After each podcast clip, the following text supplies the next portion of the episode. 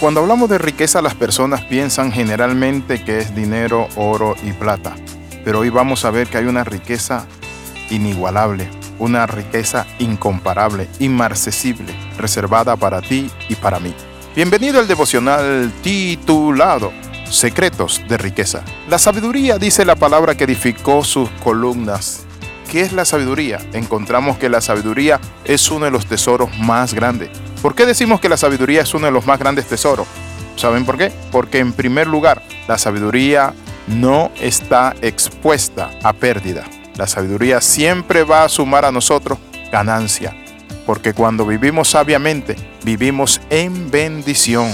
Ahora, ¿qué quiero decirle con esto? No hay procesos de pérdida en el cristiano, no hay procesos donde perdemos algunas cosas o valores. Sí, claro que sí, pero quiero compartirte eso. La Biblia siempre nos dice a nosotros algo y sabemos que a los que aman a Dios, todas las cosas obran para bien.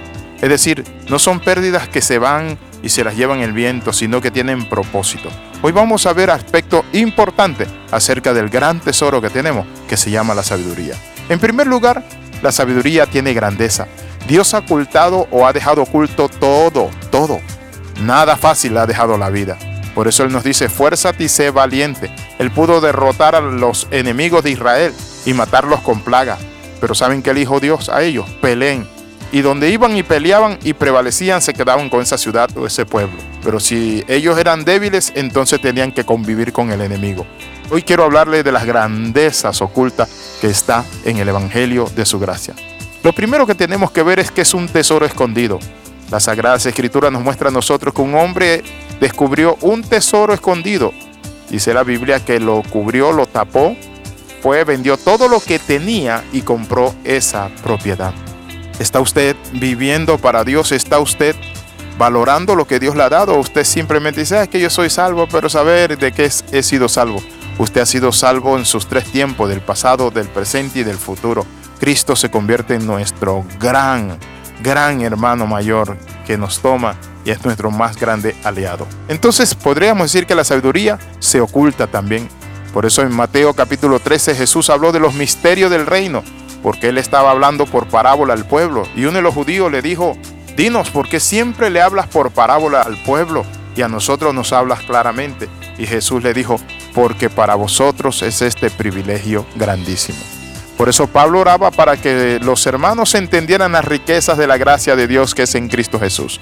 El salmista exclamaba, oh Jehová Señor nuestro, cuán glorioso es tu nombre en toda la tierra cuando veo los cielos a obra de tus manos y las estrellas, digo yo que es el hombre para que tengas de él memoria. Es eso, la plenitud de Dios es que Él piensa en nosotros cada día. Él es nuestro proveedor, nuestro médico divino, nuestro hacedor, nuestro Padre celestial que vela por cada uno de nosotros. Increíble. He sentido muchas veces el abrazo del Padre. He sentido la fortaleza del Espíritu. He experimentado la gracia redentora y salvadora, pero sabe de que algo nunca me olvido, y es que Jesús es mi Salvador y que no puedo ir a otro, porque solo en Él encuentro plenitud de gozo y delicia sin par a su diestra. Y la riqueza más grande de esta vida está en la sabiduría. Por eso la Biblia es clara cuando dice en el verso 14, su ganancia es mejor que la ganancia de la plata Aquellos que hayan la sabiduría hayan un nuevo objeto en la vida, una nueva dimensión de fe. Cuando hallamos la sabiduría encontramos a Cristo. Encontramos que la sabiduría tiene caminos deleitosos, un tesoro valioso.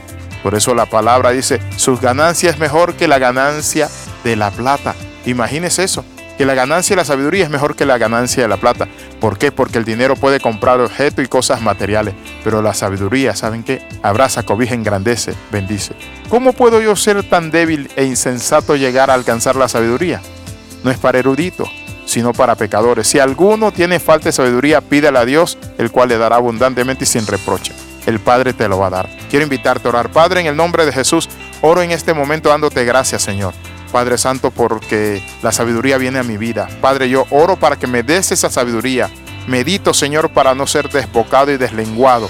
Ayúdame a no vivir una vida instintiva, sino una vida balanceada, con mansedumbre, Padre Santo, y con todos los elementos de la gracia de Dios. En el nombre de Jesús oramos y damos gracias. Amén y amén. Escriba al más 502 42 45 60 89. Le saluda el capellán internacional Alexis Ramos. Nos vemos en la próxima.